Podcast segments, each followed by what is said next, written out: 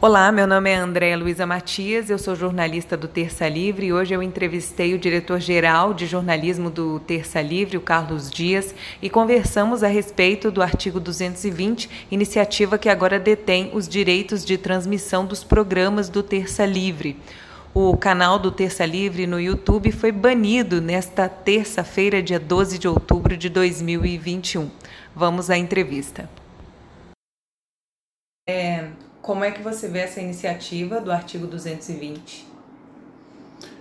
Olha, é, eu vejo como uma, uma reação ao nível de autoritarismo né, que atingiu o Brasil e o conjunto de outros países.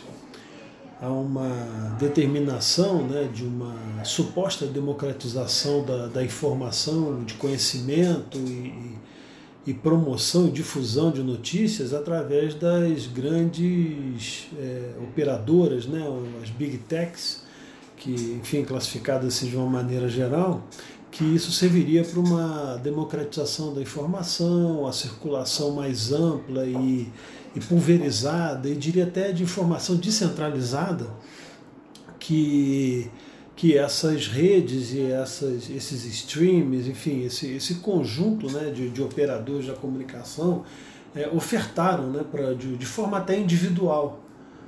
Então, é, a, a, reação do artigo né, 220 desse grupo e que parece né, uma constituição internacional né, de, de conjunto de grupos de violações em cada, em cada país, é, me parece uma reação bastante positiva no sentido de exibir que, na verdade, a, as constituições, imagino que outros países tenham essa mesma, essa mesma regra, que é a vedação monopólio da comunicação. Então, essa, esse subterfúgio né, de dizer que houve uma amplificação, uma descentralização, uma democratização de veículos, é, na verdade, o, é, o que se constrói é uma, é uma grande censura no ambiente da internet. Então, eu acho que essa iniciativa do artigo 220 vem combater e abrir os olhos das pessoas que, na verdade, que ingressam nessa, nessa esperança de uma troca mais ampla de informação e liberdade, estão encontrando restrição e estão encontrando uma, uma certa doutrinação em determinadas linhas de, de pensamento do, do ponto de vista do, do campo do globalismo. Né? Então, essa, essas grandes redes se tornaram porta-vozes né, e sensores, é, em determinada medida, né, daquilo que não passa pelo, pelo globalismo, pelo interesse da agenda da ONU, do, Agenda 2030, enfim, e outras agendas né, do ponto de vista climático, a, a questão relativa à, à suposta né, é, democracia, as violações dos mercados, né, as, as operações né, de, de fluxos financeiros, concentração, né, que, que na verdade as grandes dinastias né, que, que comandam o mundo estão centralizando isso. É, você tocou num ponto importante, a questão da, é, da centralização da informação, monopólio da informação na mão da mídia, e nós temos visto as grandes corporações de mídia batendo palmas para essa questão da censura. Você imaginou alguma vez assim na sua vida passou pela sua cabeça a gente viver essa situação da própria mídia batendo palma para a censura e por que que você trabalha, você continua trabalhando nesse meio de comunicação mesmo com toda essa perseguição? Bom, é, na verdade eu não, eu não trabalho no meio de comunicação eu trabalho num meio de difusão de informação e que o se utiliza da comunicação como uma forma de, é, de abertura para o conhecimento, uma abertura para a formação. Na verdade, nós trabalhamos com, é, com a, a, interpreta, a interpretação da notícia né, com o seu real fundamento com exatamente com aquilo que está escondido dela. E simplesmente nós não estamos trabalhando no sentido de, de ser mais um agente informador, no sentido de que, olha, aconteceu uma determinada situação, então você está repassando uma notícia para se tornar, vamos dizer assim, de alcance público. Nós temos uma, um campo de análise profundo e se percebe pelos acontecimentos, através daquilo que você quer comunicar, o que está por trás de cada notícia, de cada, óbvio, né, cada notícia relevante. E nós atuamos o quê? No campo da política, no campo da economia, é, no campo da formação mais básica, é, eu diria, do, da formação do pensamento. Então é, é um misto de, de comunicação, formação e educação. Né? Então é na verdade, quando, quando eu vim né, é, atuar nessa área, a minha perspectiva sempre foi de, de entender a, a informação como, como um bem a ser distribuído de forma verdadeira e que dê capacidade analítica para aquele que recebe a informação. Não que, que ele receba uma, uma, uma informação fechada e que simplesmente ele lendo entenda o que está expresso naquelas palavras e a partir dele, a partir disso ele, ele faça é, simplesmente uma, uma recepção do entendimento, quer dizer, ele sabe uma determinada língua, está escrito na língua dele, então ele leu aquela notícia e ele toma como verdade. Não, nós estamos trabalhando elementos fundamentais para que ele tenha capacidade de julgamento daquilo que recebe.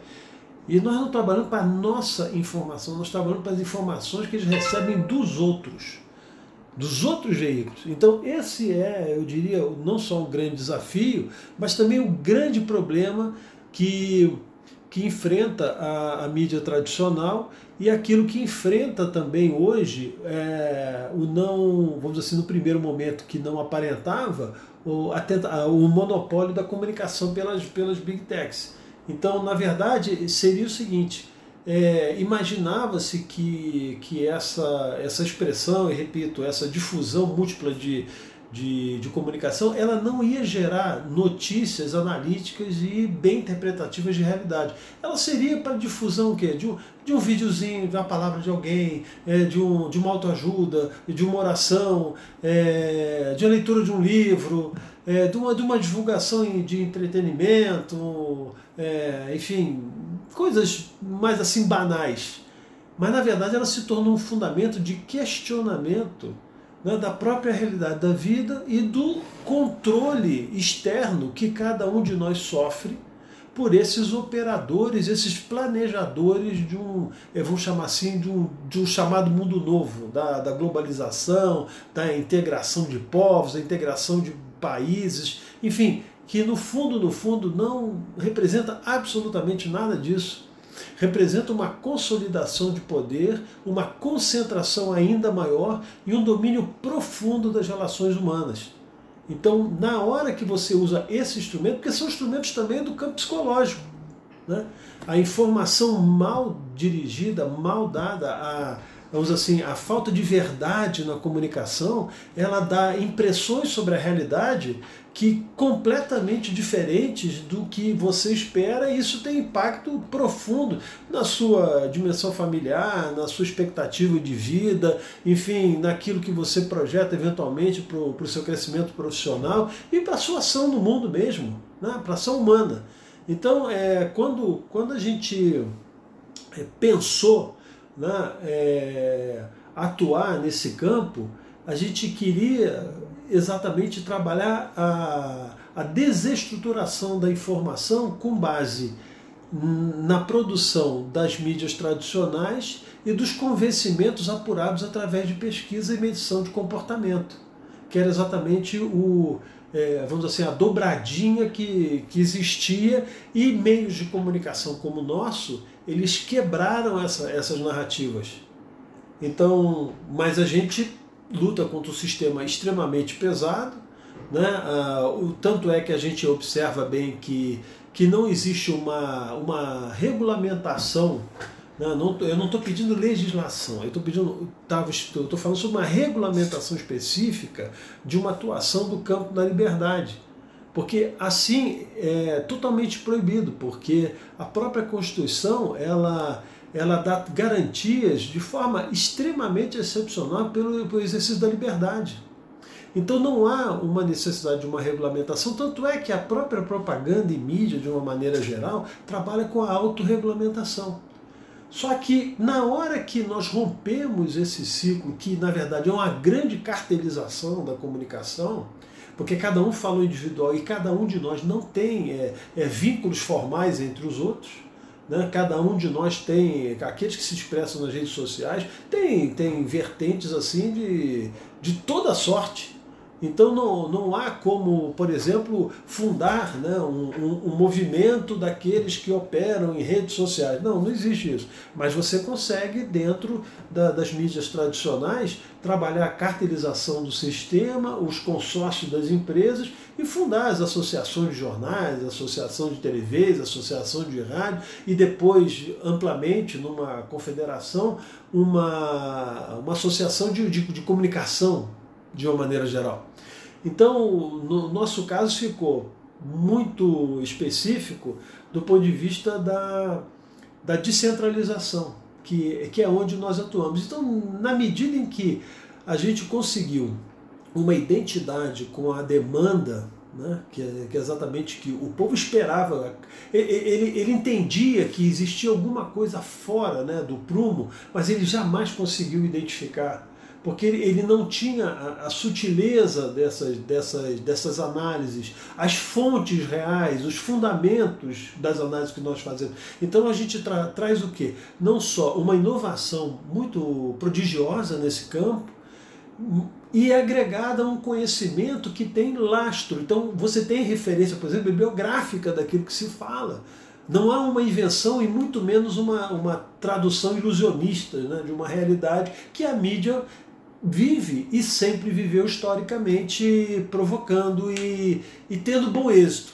Aí aconteceu, repito e finalizo, a, a questão da, da descentralização da informação através das big techs, e isso e a verdade sempre volta com potência né, própria. Então ela, ela foi altamente destrutiva para esse controle e que teve que se exibir como monopolista. Dizer assim, olha, eu tenho aqui uma estratificação de assuntos que são vedados e aí sim, eles começaram a fazer é, reações contra, contra canais né, de, de perfis sempre no campo conservador, sempre alinhados com, com vertentes morais.